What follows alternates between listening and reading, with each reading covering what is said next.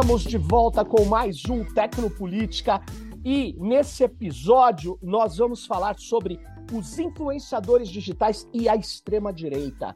E para falar sobre isso, ninguém melhor que a Camila Rocha. Obrigado, Camila, pela sua participação aqui. Camila é cientista política, como eu, cientista político, e autora do livro Menos Marx, Mais Mises o liberalismo e a nova direita no Brasil. Ela é pesquisadora já há algum tempo e agora está focada em pesquisas qualitativas sobre o comportamento político.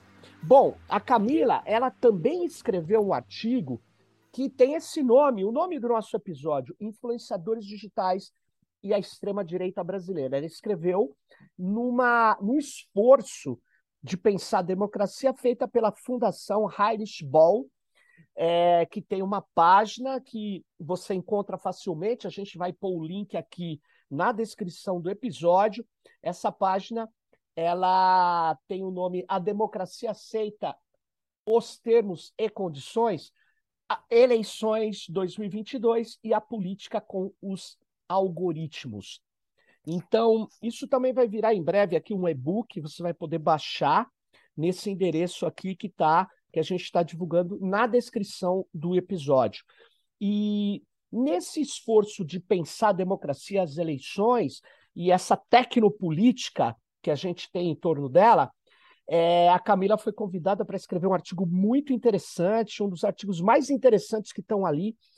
E eu queria começar com um trecho desse artigo, onde a Camila nos traz a informação que entre é, janeiro de 2019 e agosto de 2021, 11 canais do YouTube, eu vou repetir o um número, 11 canais do YouTube pró-Bolsonaro que divulgaram informações falsas sobre urnas eletrônicas arrecadaram mais de 10 milhões de reais.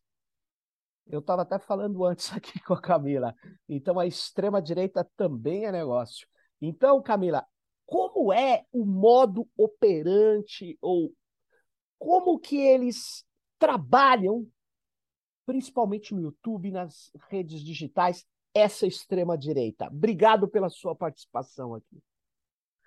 Não, obrigada pelo convite, Sérgio. É um prazer falar aqui com Tecnopolítica. Então, é, na verdade, assim, hoje, né, porque isso é uma coisa muito atual, né, a questão da monetização mesmo né, das, das redes, né, o crescimento desse, desse fenômeno, na verdade, é bem recente.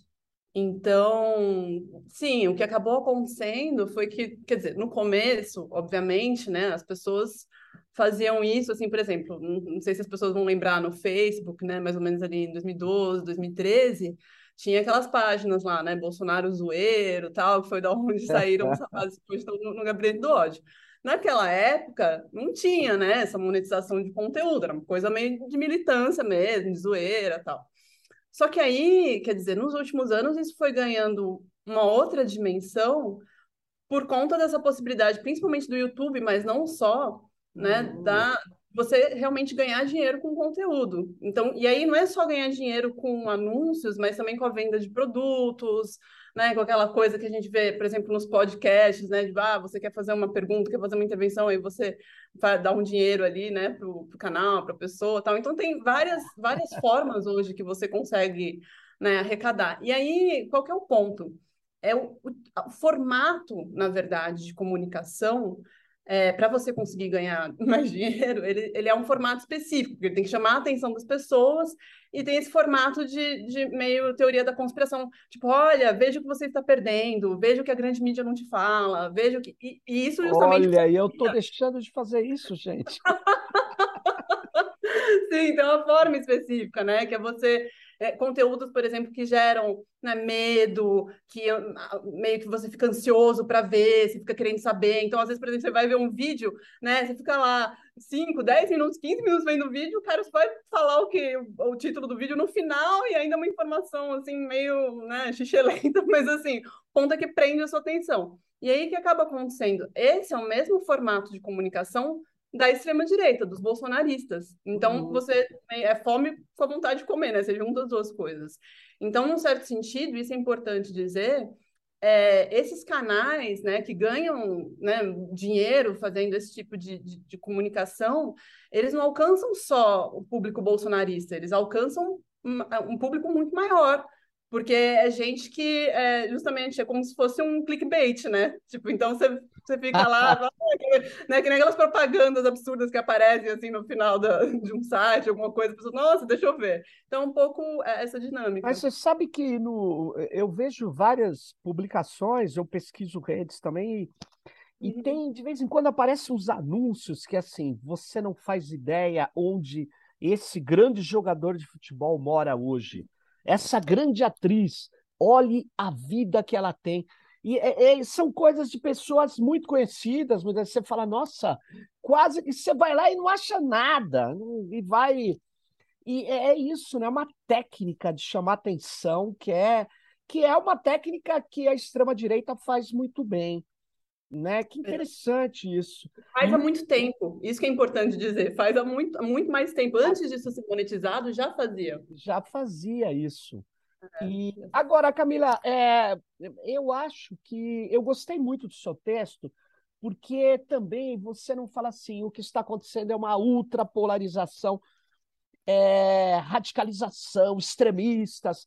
Porque cá entre nós, Claro, tá, as eleições estão se aproximando, tem dois blocos grandes, que é o lulismo, ou Lula, ou junto com alguns democratas, contra a extrema-direita. A minha opinião é assim: uma coisa é a extrema-direita. O Bolsonaro é a extrema-direita. Ele não tem o apoio só da extrema-direita, mas ele hegemonizou a direita. Tanto é que a terceira via esfarinhou-se, né? Farelo. Mas o Lula, ele é um político de centro-esquerda. O Lula não é um extrema-esquerda. O Lula, não é, o Lula é esquerda mais ou menos. É um cara com preocupações sociais muito fortes, um cara que veio da miséria. Mas ele não é, é um socialista revolucionário, nem chega perto. Né? Mas a imprensa faz esse jogo e muitos pesquisadores falam polarização, basta ser extremista que você ganha muitos seguidores. Eu não acho. Eu não vejo o PSTU ter um monte de seguidores. Agora, você foi muito na veia, você falar de um jeito de falar e principalmente a espetacularização. Eu, eu defendo essa tese da espetacularização. Tem que ser espetacular, né? Você não acha isso? Tem que ser, de certa maneira, o que você está falando é um entretenimento, é uma coisa que desperta, uma coisa, nossa, olha aquilo. Fique sabendo o que tem por trás das vacinas. Oh, aquela coisa. E, aliás, esse era uma frase de um vídeo que eu vi de um médico, que eu não sei se é verdade que ele era médico. Juro, podia ser, podia não ser. Mas era da extrema-direita, os caras bombando. Mas você não acha que é isso que está acontecendo, essa espetacularização também? Ou você nomeia de outra forma? Olha, eu acho que, na verdade, assim, claro que se a gente for para o lado mais acadêmico, assim, que eu acho que aí fica meio, começa a ficar meio chato, assim, mas a gente... Não, mas é... podemos ir para o lado mais acadêmico. no SEBRAP, a gente, a gente tem um grupo de estudos sobre esfera pública, né? Certo. E aí a gente, enfim, a gente entende que na verdade a esfera pública é composta né, por vários, vários públicos, né, ao mesmo tempo, quer dizer, não é. Mas é claro que tem públicos que se tornam, como você disse, né, mais hegemônicos, dominantes, tal, é, e outros são mais marginais, né, outros que são mais periféricos, vamos dizer assim. Então, por exemplo, o, o bolsonarismo há 10, 15 anos atrás era uma coisa marginal, era uma coisa periférica, certo? Não entrava na grande mídia, não era pautado, era até ridicularizado, tipo, nossa, que, que absurdo, que esse cara, não sei o que e tal. E aí o ponto é, é muitas vezes esses públicos marginalizados, né, do Estado, da grande mídia, né, enfim, mesmo do capital, né, do, é, eles acabam adotando justamente essas estratégias que a gente, enfim, outros pesquisadores chamam de contra-publicidade que é uma forma, na verdade, de você é, chamar atenção por meio de discursos que são indecorosos. É, quer dizer, que quebram com o decoro presente no, no mainstream, né? No, no, nos públicos tradicionais. Então, por exemplo, vou dar um exemplo disso. Assim, o Bolsonaro faz isso direto.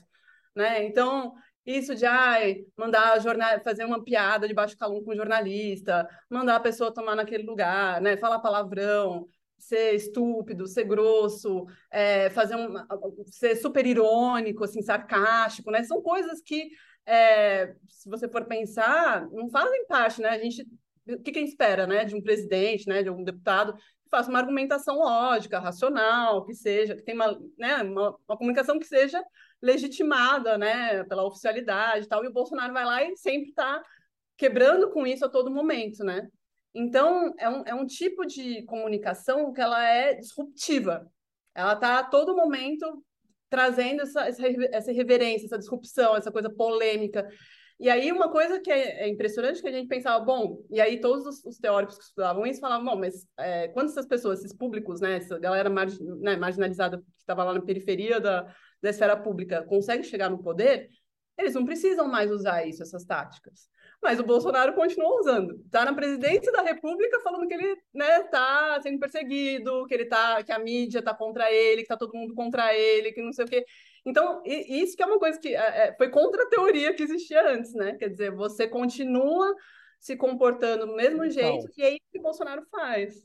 Então, aí é que está o problema você reforça uma outra tese. Esse é o típico, é a tipicação do fascismo.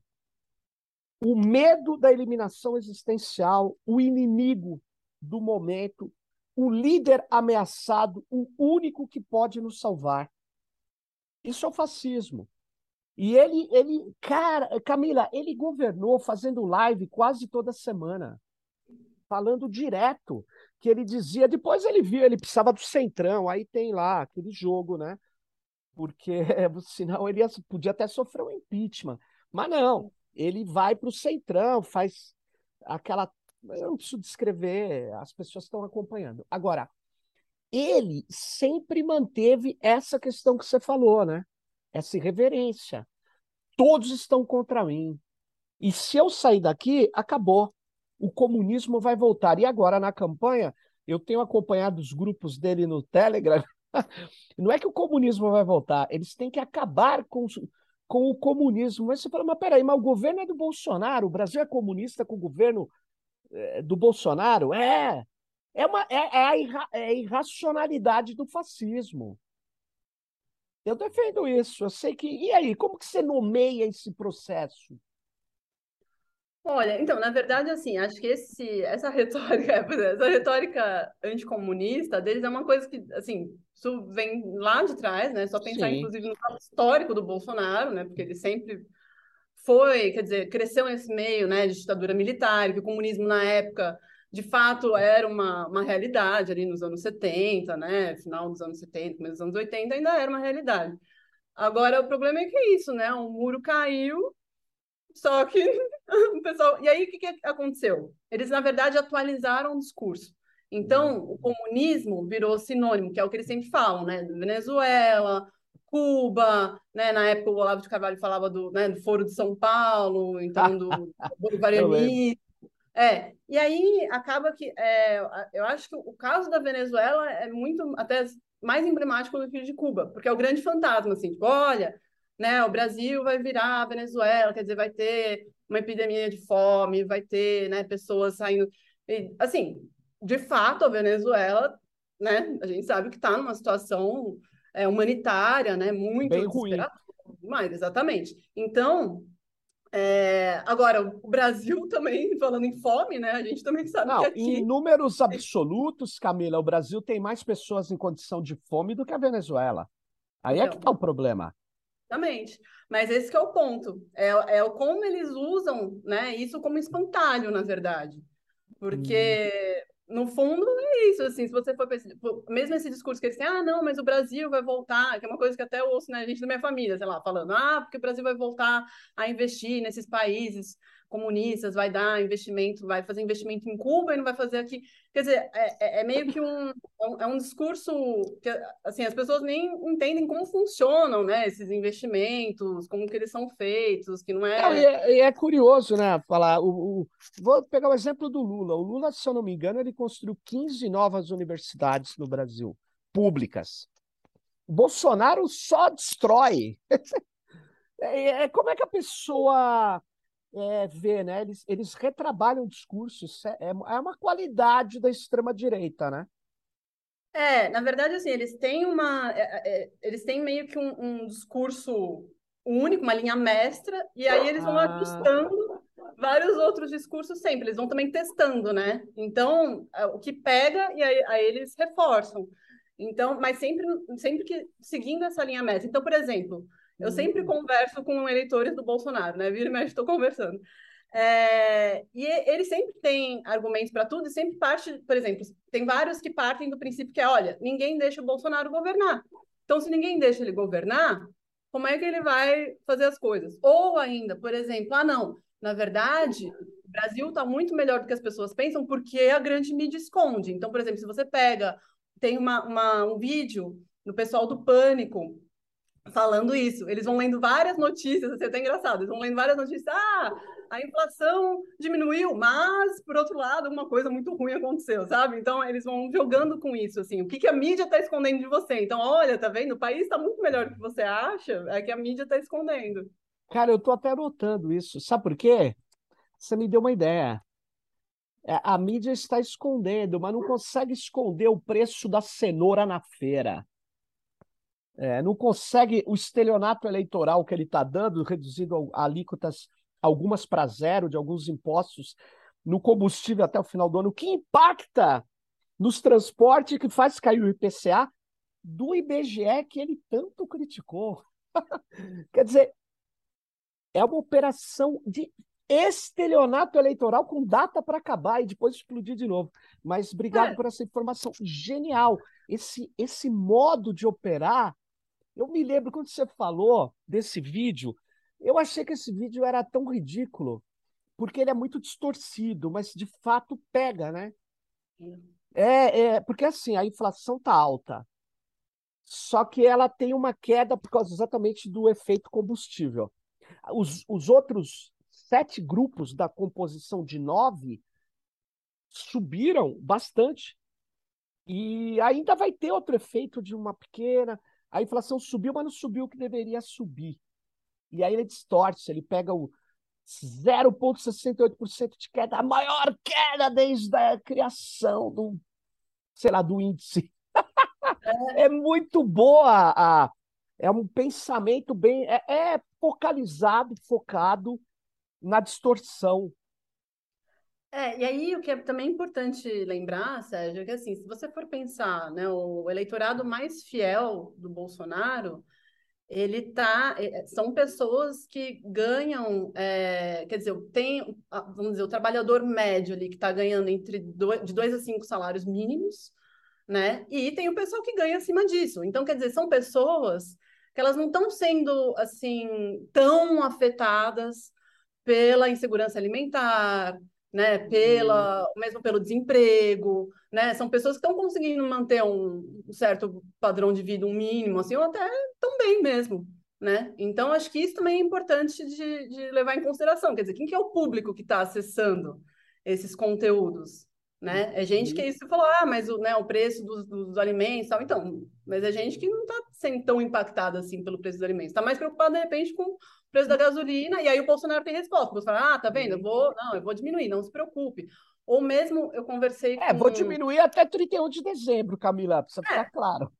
Sim, sim, mas aí que tá. As pessoas não tão, as pessoas querem a curto prazo, né? Estão pensando hoje e não querem que o PT volte para o poder. E o que eles estão calculando Essas também. Essas pessoas. Exatamente, é o público que assiste, né, os conteúdos. E o, o, uma coisa é, que é importante também, até o, o que eles estão calculando é o impacto, por exemplo, do aumento nos benefícios de transferência de renda vai realmente pegar as pessoas bem na época das eleições. Então, eles estão apostando, e isso eu já até conversei com algumas pessoas, né, que enfim, meio que é, apoiam Bolsonaro, mesmo estão ali na política e tal, eles estão apostando nisso, ó, tipo, vai, vai chegar ali bem na época das eleições e vai ter uma puta virada e a gente vai ganhar, entendeu? Porque a economia vai bater bem e assim, a gente é sabe se que... não ganhar, eu vou fazer questão de visitar o Bolsonaro e entrevistá-lo no Bangu.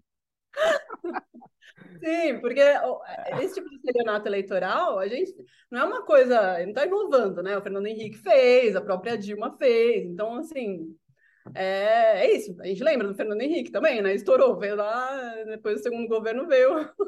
Não, mas é, é você tem razão. Agora, é, é curioso, né, que esse discurso que eles estão praticando, é, eu acho, é, eu tenho visto, ouvido também, nos segmentos mais pauperizados, é que não, não atingiu ainda, você tem razão, não sei qual vai ser o efeito, mas é, as pessoas, é, não sei se vão nesse embalo, mas é. é perigoso, é perigoso sim, é que ele tenha essa, essa munição, né? E tem uma coisa é, que eu queria te perguntar.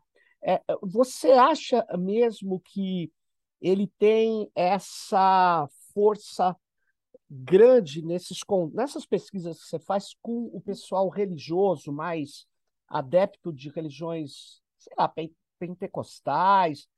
Ele uhum. consegue hegemonizar essa religião, é isso? Por causa dos pastores ou por causa do seu discurso?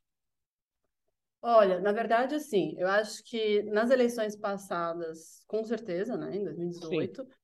nessas é, ainda está em disputa justamente pela questão da, da economia, quer dizer, a gente sabe que muitos fiéis, né, de igrejas pentecostais são, pessoas, são mulheres negras muito pobres, né, Entendi. e que justamente é, é, os auxílios, né, os benefícios são muito importantes para essas pessoas, por exemplo, né, então tem isso, mas ao mesmo tempo essa questão, a questão dos valores morais também é muito importante, né? Os pastores falando também é muito importante. Então, assim, hoje o que a gente vê é que está mais um pouco mais equilibrado do que estava nas eleições anteriores.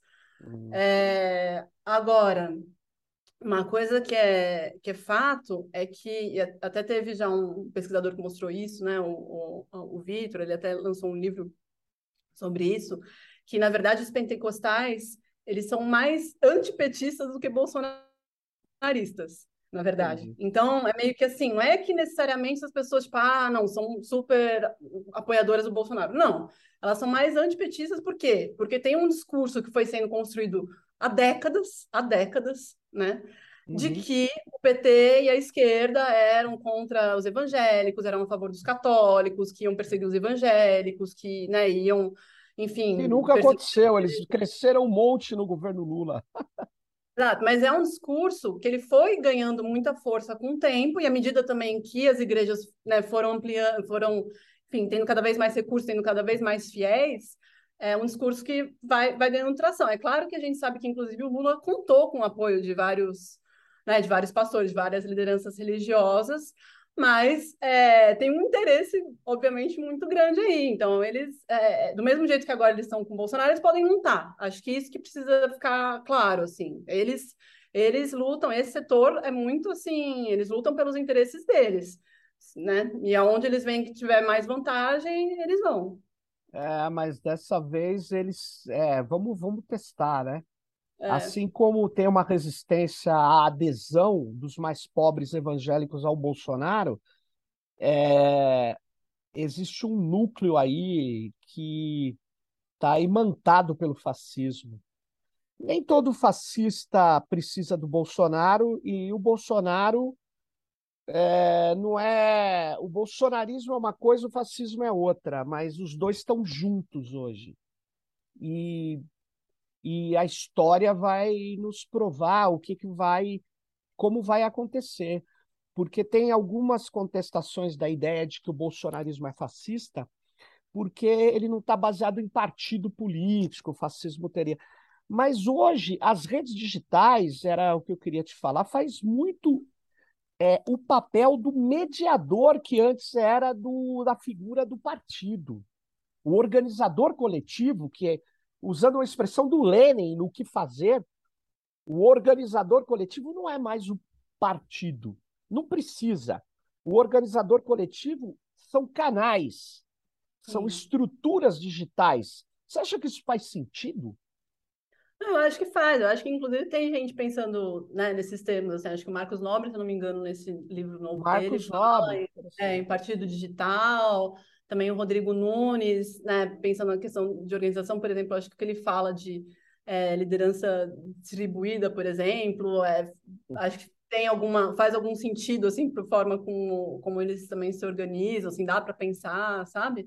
Mas eu, eu, eu, tendo a concordar com você também. Eu acho que é isso. É uma, é uma, na verdade, é um movimento, né? E é um movimento que se organiza não só, mas principalmente é, digitalmente. Agora é, importante esse não só, porque também as pessoas vão às suas. E isso, inclusive, é um dos principais é, argumentos, né, que o Bolson... os bolsonaristas têm. Vira e mexe, assim, quando eu né, vou conversar com as pessoas que eu conheço que apoiam o Bolsonaro, eles falam: ah, então é, eu não vejo essas pessoas todas que estão nas pesquisas aí, que vão, né, dizem que vão votar no Lula nas ruas. O Bolsonaro bota gente na rua, Bolsonaro bota militância na rua, tal. Então, isso é uma coisa que é um argumento, assim, é. muito é. utilizado, assim. Inclusive, esse chamamento... Por isso que as pesquisas mentem, eles dizem. Tá. Porque a rua só tem o Bolsonaro, que é mentira. É mentira. Agora, eu acho que se eu fosse a campanha do Lula, eu só fazia ato de 500 mil pessoas para cima na rua. Porque, sem dúvida nenhuma, esse é o grande argumento. É o argumento do 7 de setembro para dar o um golpe. Isso, exatamente. Olha só quantas pessoas estão na rua. Sem dúvida, você pegou. Muito, muito, muito complexo, né? E aí tem os truques coloristas que o Collor já usava na eleição, onde ele era apoiado pela Globo, truques de imagem, mais do. É, e, e, a rua, a rua fala, o data povo, eles usam essa expressão, data povo. Exatamente.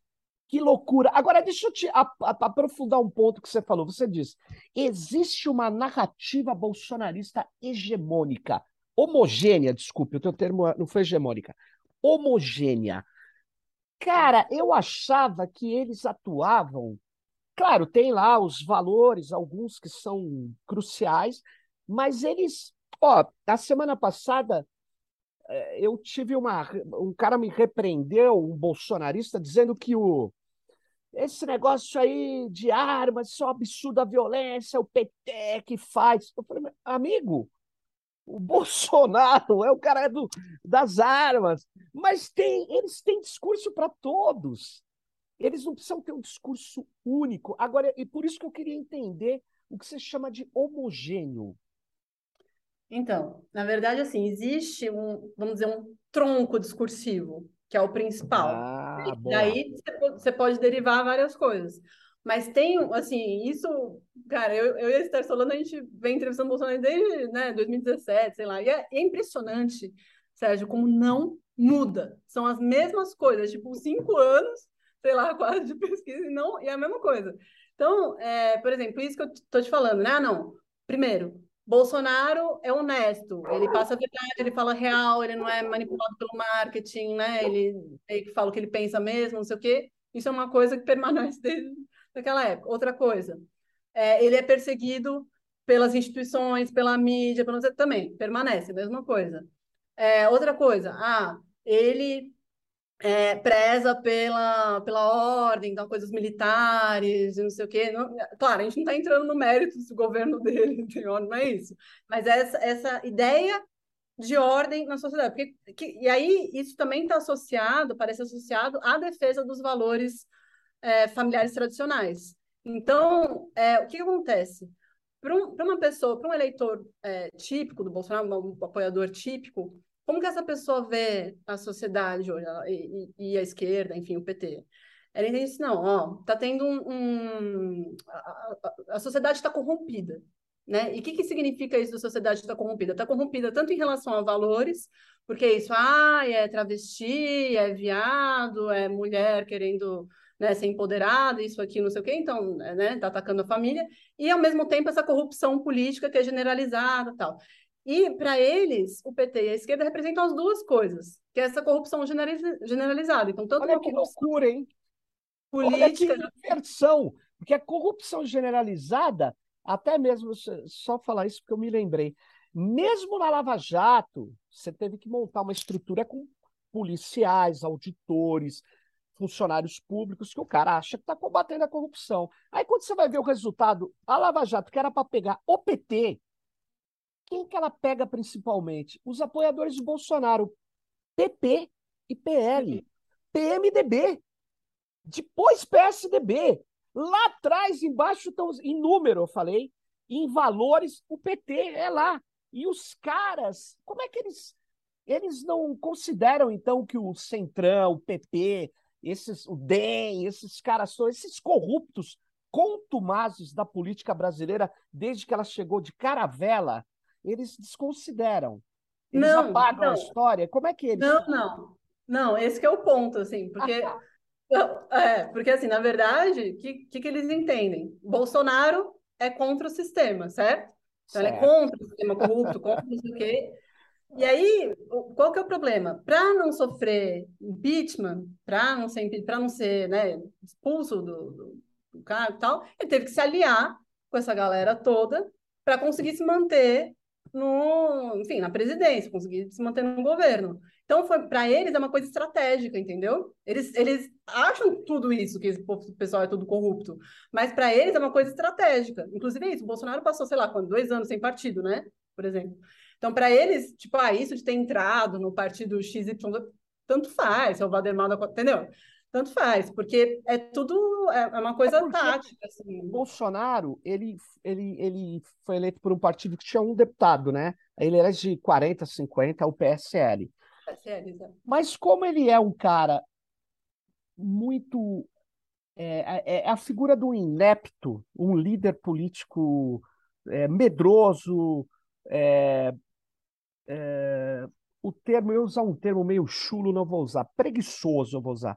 É medroso, preguiçoso, incompetente, tudo isso. O que, que ele fez? Ele não conseguiu controlar o partido que ele elegeu. Ele, ele brigou com todo mundo, os filhos dele são brigam por dinheiro, por corrupção menor. Aí o que, que eles fizeram? Eles vão criar o partido, eu esqueci o nome, eles tentaram criar um partido mas o Bolsonaro, criar um partido tem que trabalhar, tem que organizar, tem que ter. Aí ele falou, o Carlos falou, pô, nós temos grupo de WhatsApp, gente, nós temos os canais, nós temos disparadores aqui e ali. Que isso, gente? Aquele partido, o cara não conseguiu criar. Até o PCO é partido, que é um grupo pequenininho. Não, aguerrido, mas tem que trabalhar, os caras trabalham. Bolsonaro, então, ele, eh, a, a organização partido para ele não vale nada. Agora, ele precisou do centrão e é isso, né? É, o problema é que ele já tem essa narrativa, é estratégica, então. Quer dizer. É, essa, entendeu? Por isso que eu falo assim, é um tronco narrativo que eles vão adaptando, entendeu? Eles vão. Tudo que vai acontecendo, vai. eles vão jogando nessa coisa. Então, o Bolsonaro sempre tem que ser antissistema. Então, como é que a gente faz uma, um argumento para caber nesse tronco narrativo. Então, ah, mas... Você acha que tem, é, Camila, uma pergunta, como é, você acha que tem argumento para uma pessoa que acredita nisso? Estou perguntando, Sim. na boa, na boa. Tem? Não, eu acho que assim, para quem é, vamos dizer, um, um apoiador, apoiadores muito, muito, muito convictos do Bolsonaro, muito fiéis, aí realmente é uma coisa emocional mesmo, assim, né? Emocional. Uma coisa, é, sim, muito mais do que. Né? Agora, você pega um apoiador mediano, é, sim, as pessoas têm argumento, inclusive as pessoas não, eventualmente, que aí você falou, não concordam com todo o discurso dele, não concordam com partes e tal, mas, é, enfim, no fundo, acham alguma motivação ali dentro dessa narrativa né, homogênea dele que justifica o voto nele. Seja, ah, tipo, eu acho que, no limite, eu acho que o Bolsonaro é, me é menos pior, é menos corrupto, por exemplo, as pessoas falam isso. Nossa, é... o Bolsonaro é menos corrupto. Ah, ou, ou, por exemplo, é, porque a pessoa vai falar, ah, é, de um lado tem o Lula, que tem o mensalão, tem o petrolão, tem a Lava Jato, tem isso, tem aquilo, ah, já foi condenado, já foi preso, e o Bolsonaro, até hoje, não foi condenado, Aquele... ninguém condenado. Ah, o Smigol, então... não vou falar o nome dele porque ele disse que processa. O Smigol, tem um cara que parece aquele personagem do Senhor dos Anéis, para os nerds que nos assistem, que nos ouvem também, o Smigol, né? Que é My Precious, o anel. Se eu tenho o anel, eu tenho o poder. O anel é aquele palácio para o Bolsonaro. E tem o cara que é o, o Smigol, ele é a figura do Smigol, o cara distorcido pelo poder. Um corrupto contumaz sonegador de impostos. Esse Smigol, ele, ele disse no Twitter recentemente: ah, o Bolsonaro é essa coisa, é o cara mais honesto. E as pessoas contestam, falam assim, mas um honesto que precisa dizer que o gasto de cartão corporativo tem que ficar escondido. E eles não respondem isso, né? Eles não respondem, eles falam, eu. É, aliás, no, nesse podcast que ele participou aí agora, ele disse que o próprio Bolsonaro diz: Eu não tô nem aí com o cartão. Quer dizer, como é que pode, né? Não tô nem aí, eu não quero nem saber disso. Eles vão me incomodar, vão querer ficar pegando coisas no cartão. Claro que vão. 2 milhões de reais gastos em um ou dois meses, eu não tenho o um número certo, eu vou, vou retirar o que eu falei. Um número muito grande de gasto no cartão corporativo é complicadíssimo, porque ele não é, não é para uso pessoal. Então, o Bolsonaro tem um filho, Flávio Bolsonaro, que quando o juiz bloqueou as investigações por ele ser senador, etc., é, a imprensa divulgava que ele tinha 16 apartamentos. E depois ele. Não estou falando da mansão de 6 milhões. Ele não tem renda para ter isso. Aí o bolsonarismo fala o quê? Tudo mentira, e não é. Não, é... então, na verdade, não. Não? Se você. Não. É, isso desde, assim, desde o começo do. Quando né, explodiu assim, esse caso da, da rachadinha faz um tempo já. A rachadinha gente... eu nem falei, hein? É, então, Porque, por exemplo, rachadinha, né? É, ou mesmo da mansão, mas o, isso, desde que a gente começou, faz já uns, sei lá, dois, três anos, as pessoas é, falavam assim, não, os, é, os filhos do Bolsonaro não prestam mesmo, mas Nossa, Bolsonaro... É mesmo? É, sim, sim. As pessoas falavam, gente, os, Bolso, os filhos do Bolsonaro não prestam, mas a gente sabe que o Bolsonaro é dos que estão ali é o menos corrompido, entendeu? Porque não é que as pessoas acham que tem corrupção zero ou que não existe, mas as pessoas pensam em termos de grandeza. Assim, ah, não, porque, sei lá, o mensalão, o petrolão foram os maiores escândalos de corrupção da história e foram bilhões e não sei o quê. Ah, se o cara tem uma corrupção ali de, sei lá, quantos milhares de reais, tipo, entendeu? As pessoas fazem Entendi. esse tipo de comparação para você entender. Que loucura! E no YouTube, você falou nesse seu artigo, de 450 canais bolsonaristas. É isso? É mais que isso, né? Então, na verdade, assim, tem um, é, um pessoal da, da Novelo que faz esse mapeamento, né, há, há um tempo já, muito, um pessoal muito profissional, muito legal o trabalho deles, é legal acompanhar. Sim. E, assim, eu sei que é, é, muito, porque qual que é o problema? É até difícil de medir isso, porque o pessoal, às vezes, né, um, é, surge um canal, aí logo depois já não tem mais, né, tiram do ar, tal, ainda mais depois com, né, com toda, toda o, o, a evolução, né, do inquérito das fake news também, é, mas, assim, tem, inclusive tem muito essa dinâmica, sabe? Até por isso que, às vezes, o, as pessoas perguntam, ah, mas no final, né, isso adiantou, né, vamos dizer assim, ó, toda essa limpa que, né, tentaram fazer e tal.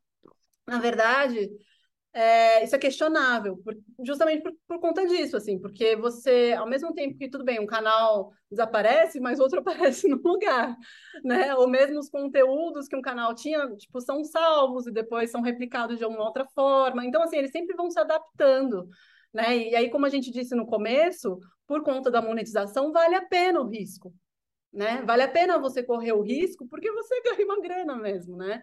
Você, assim, ah, você toparia por, sei lá, dois meses ter um canal tal para falar um monte de barbaridade, tal, de absurdos, mas em dois, três meses você ganha não sei quantos mil reais? A pessoa topa.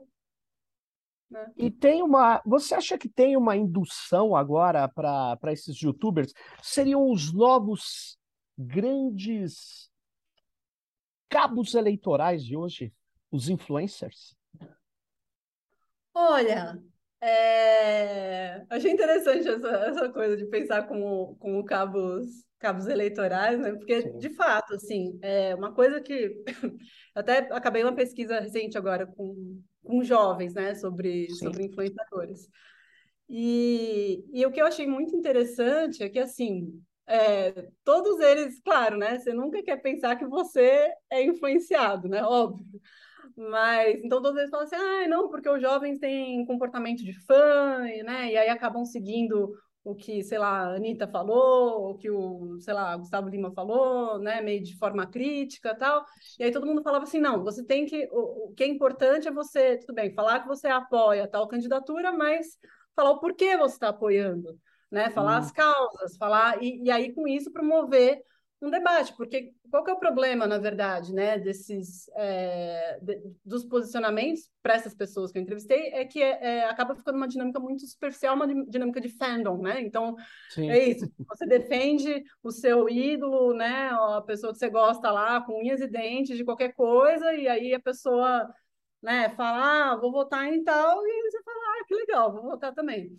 E aí é isso que eles estavam reclamando. Mas assim, eu acho que tem, tem sim um impacto é, bem grande. Inclusive, é só a gente pensar, por exemplo, né, até nesse, no texto da, da Henrique Boa, eu falo, né, de, de, por exemplo, o bolsonarismo ele consegue é, entrar de alguma forma, né, penetrar em vários nichos, né? Então, por exemplo, né, dos gamers, o pessoal que gosta de é, que, criptomoeda, o pessoal que gosta de ver coisa de investimento, é, pessoal que gosta, tem um monte, né, vários influencers que também são é, cristãos e conservadores, que são antifeministas, são, então, assim, a, a, do agro, né? Tem um monte de influenciadores. Nossa, o agro é popíssimo.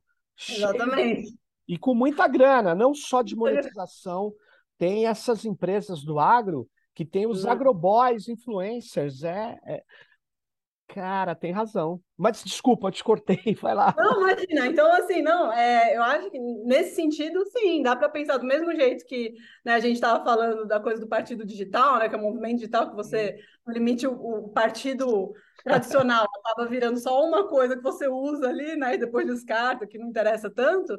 Eu acho que nesse sentido também. Claro que o, o bolsonarismo ele tem, sim, uma militância que, de novo, também não é organizada da forma tradicional, como a gente uhum. imagina, né? Uma militância organizada, mas que, é, vamos dizer, é organizada de uma outra forma, né? É, e eu acho que sim, nesse sentido, os influenciadores podem sim atuar como uma espécie de cabo de, de cabo com certeza. Sim, de é... forma mais explícita, né? Sim. É que quando eu pensei nisso, porque o cabo eleitoral tem aquele cabo eleitoral que tem de vários tamanhos na política. Na política anterior, né? Política mais é, pré-internet. Mas na política atual, pós-redes sociais online, porque na blogosfera também não era assim, mas quando vem essas redes verticais vai ganhando força, esses cabos eleitorais, eu, eu imagino que eles recebam dinheiro também para fazer o que eles fazem não só da monetização da plataforma, entendeu? Mas eu não entrei nesse circuito, é uma imaginação. Você tem indícios que eles recebem, porque eu vi, na hora que você falar, a Secom pagou um influencer, ele fala, não, pagou via o esquema programático, a Secom não pagou diretamente.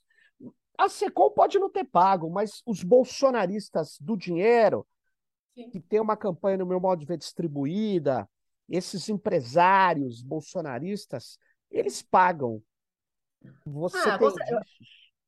É, assim, na verdade, o, o, é isso que você falou, é indireto, né? Porque a gente sabe que tem, obviamente, uma parte da, da elite expressiva que é assumidamente bolsonarista, ideologicamente bolsonarista.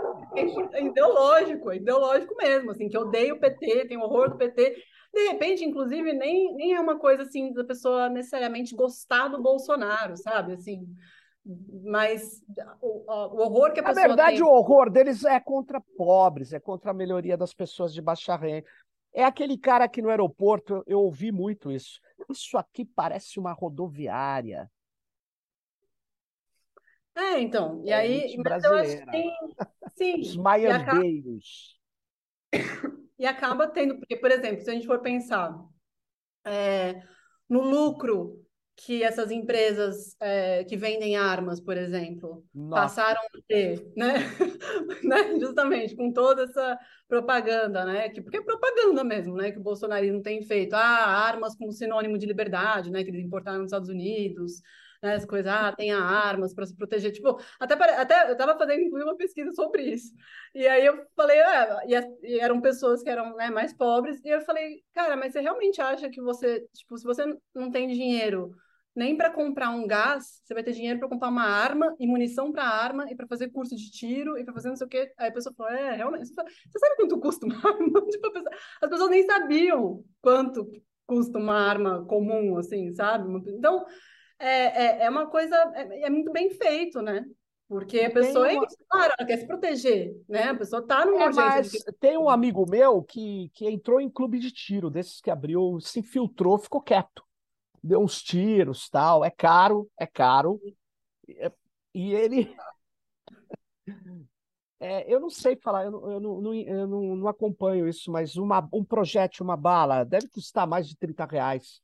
Uma. Então você tem cinco num tambor do velho, daquele velho revólver 38. Você está falando ali, se você botar cinco, se for 30 reais, cinco é 150 reais você vai descarregar, assim, não vai acertar a maior parte. 150 reais. Não, mas não era isso que eu queria falar. Eu queria falar, ele entrou lá e um cara falou para ele, eu, ele começou a fazer, que nem você faz pesquisa qualitativa, mas sem interesse acadêmico. Ele falou, olha, e aí? Por que, que você tá? Não, porque eu quero me defender. Aí depois de ele vi, dele ver, ouvir tudo isso, um dia ele fala pro cara, cara, arma não é para se defender arma é para matar. Por quê? Porque aí ele começou a observar os, os, onde tem assalto, o que, que a primeira coisa que o assaltante faz é pegar a arma do vigia, é tomar a arma das pessoas, e que ninguém, quase ninguém que tem arma é, consegue fazer uma reação. E quando faz, muitas vezes a coisa fica ruim. Ele, ele acaba sendo alvejado. Na verdade, arma é para matar. É isso que precisa ficar. Arma devia ser proibida. É como na Europa. Quem está armado ou é polícia ou é bandido. Não tem meio termo. Eu sou a favor dessa linha. Porque se você tem uma arma, é para você matar. Desculpa. Eu fiz uma digressão aqui, né? Mas continua, Camila.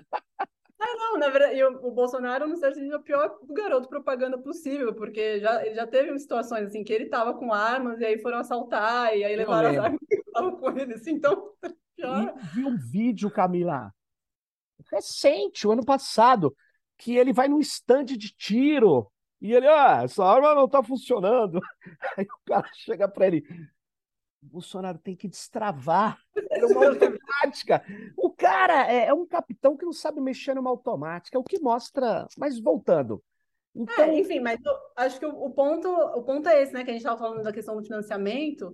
Então é isso, acaba, acaba sendo indireto também, porque, quer dizer, se você tem gente que está se beneficiando de determinadas políticas do governo ou coisas que o governo é, defende, por exemplo, né, a questão das armas nesse mundo agro é um negócio que é isso, né? Porque ah. que eles né? Eles adoram, porque é isso, ah, eles vão lá e, como você disse, matam as pessoas. Quem que tá, quem que tá né, é, ocupando as terras, quem está os indígenas, quilombolas, né, disputa de terra com pessoas né, mais pobres, mais vulneráveis. E aí é isso, aquele né, bang bang, tá, aquela coisa horrorosa.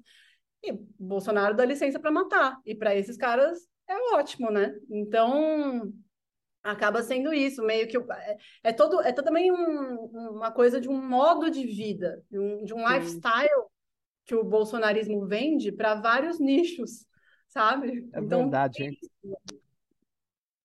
Você sabe que eu tenho um tio já falecido. Eu já falei isso aqui nesse podcast umas duas vezes, mas é que sempre me vem à cabeça.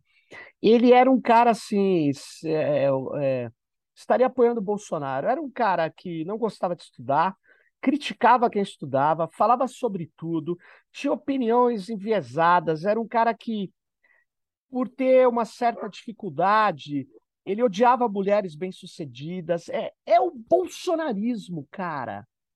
Que loucura, né?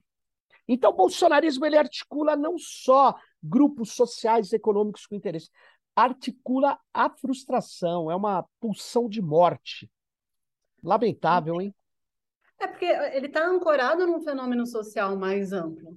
Né? Porque se a gente for pensar nos últimos anos, a gente teve avanços muito importantes né, relacionados Verdade por exemplo, né, a, a, as mulheres, a, né, a população LGBT, a, a, população negra, né, mesmo indígenas. Quer dizer, teve, teve avanços importantes nos últimos anos, inclusive durante os, os governos do PT, mas mesmo se a gente for voltar ali para o Fernando Henrique também, né, tem muita coisa. Claro.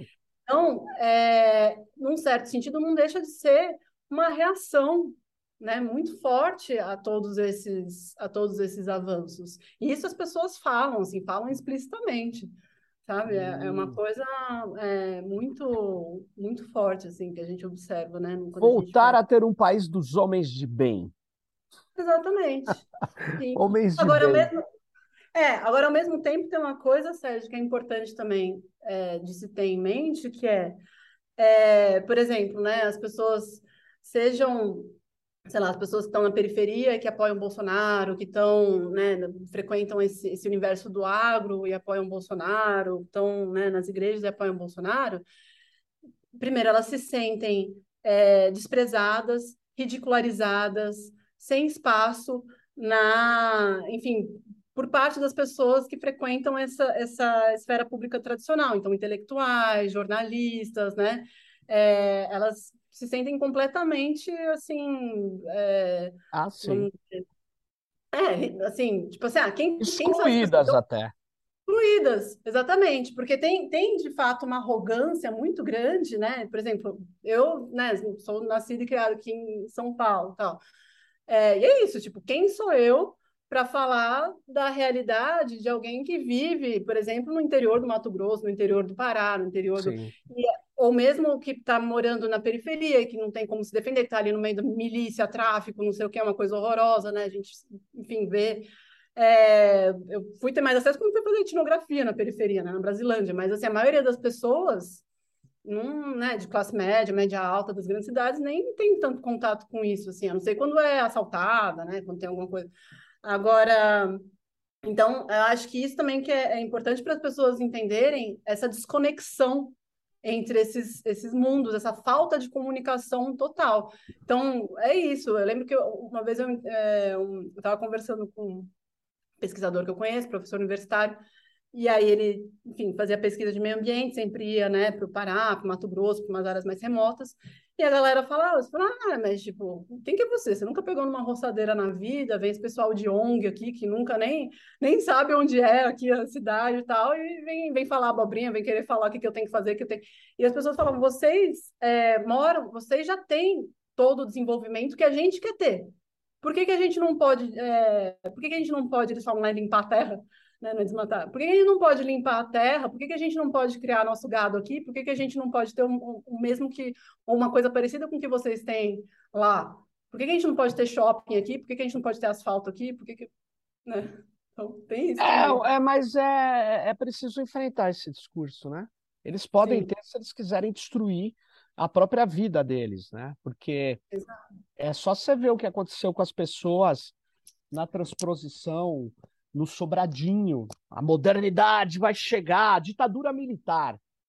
Levar as pessoas, tiraram elas do lugar do seu modo de vida, da sua de...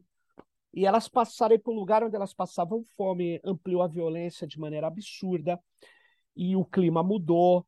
Mas enfim, é preciso enfrentar esse discurso. Quando é, eu vejo assim, é, tinha dois bairros um era Cangaíba, se eu não me engano, ainda existe, e outro é São Miguel Paulista. Um votava no Maluf, Cangaíba, e outro votava no PT. Aí você vai ver o seguinte: um tem organização, tem explicação, tinha é, movimento e tinha uma melhoria maior do que o outro, que era malufista. Mas tem muito de trabalho social, de discussão, de organização, de auto é, promoção de valores que são comunicativos, né? Eu, eu não.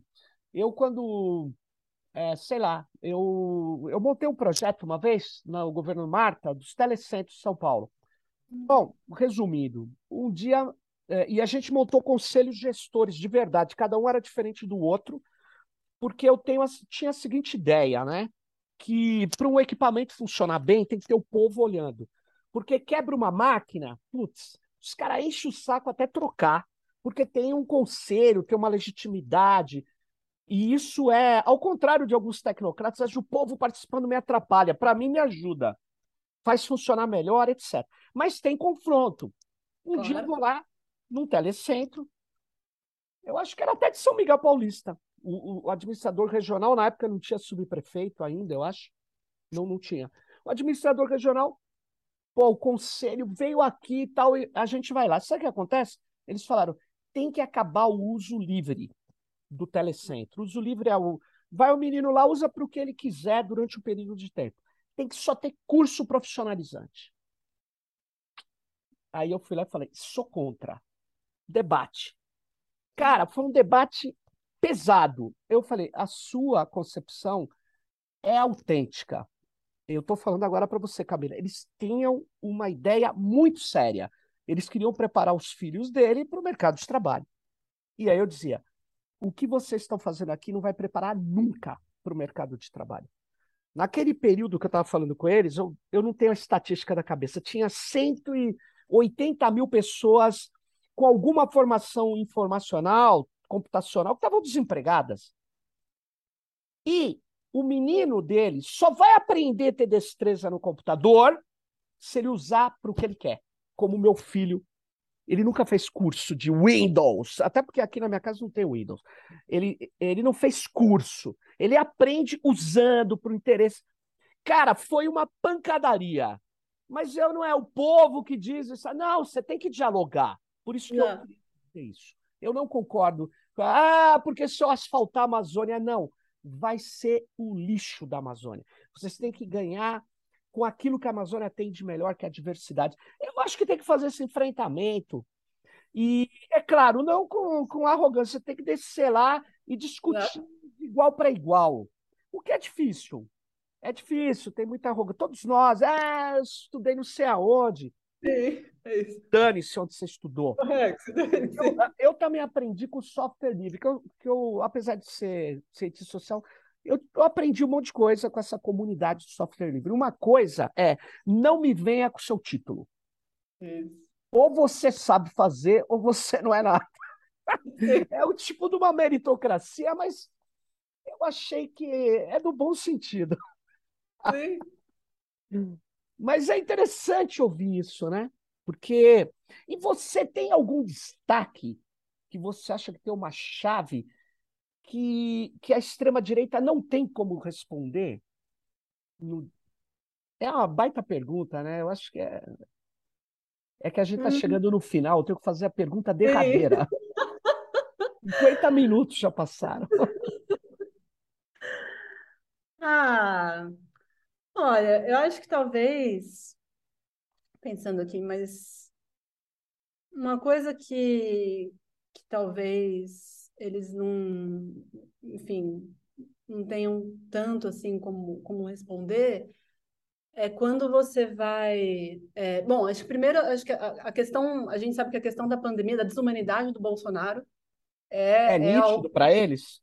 É, é uma coisa que pega, Pegou. principalmente para as mulheres, é, mas também entre homens. Então, aí eu acho que é uma coisa que é pesada mesmo, assim. E aí, se a gente for pensar até, né, a gente está falando de, de valores, né? É, quando você vai para a questão mesmo, né? Do, e aí você pensa essa desumanidade com, né, com os valores. É, enfim, nem precisa ser cristãos, né? Mas ser humanitários. Humanitários. Aí eu acho que é uma coisa, é, aí eu, eu acho que é onde mais é onde mais pega. Porque é isso, assim, como é que você vai ter, né, um presidente da República que, enfim, não tem o um mínimo, né, de, de, de empatia.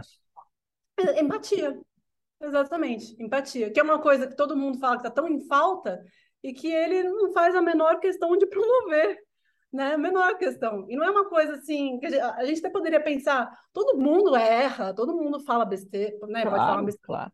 Mas a gente assume, né? A gente espera de uma liderança que assuma os erros, eventualmente peça desculpas, fala, ó, oh, eu errei, eu, falei alguma coisa que não devia.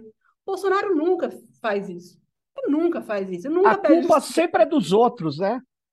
Sempre é dos outros sempre dos outros. Ele não pede desculpa para jornalista que ele agrediu, não pede desculpa para. Né, pra... Não interessa. Então, eu acho que essa é a grande é a grande dificuldade que eles têm. É um, é mesmo. É. Ô, Camila, obrigado por você ter participado aqui desse episódio do Tecnopolítica. A Camila escreveu um artigo, ó, vai estar tá aqui o link logo embaixo. Esse artigo aqui vocês precisam. Né, é um artigo curto, porque é um artigo feito para uma coletânea muito pequena e tal, que a Fundação Irish Ball fez, é, e está já aqui no link.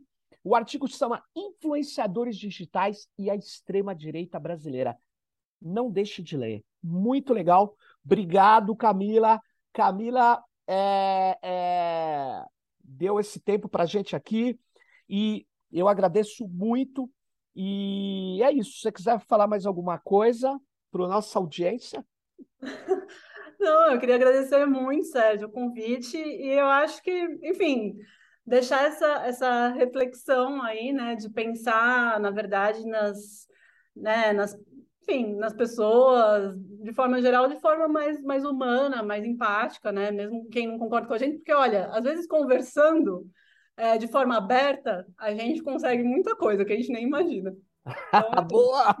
Muito legal! Obrigado, Camila, e você que está aí nos ouvindo ou nos vendo no videocast, Vá lá, dê um, um clique aí pra gente, driblar os algoritmos do YouTube. Mas mesmo que você não dê um clique, dá uma curtida, divulgue, vamos nessa e fique ligado no próximo Tecnopolítica. Bye bye. Tchau.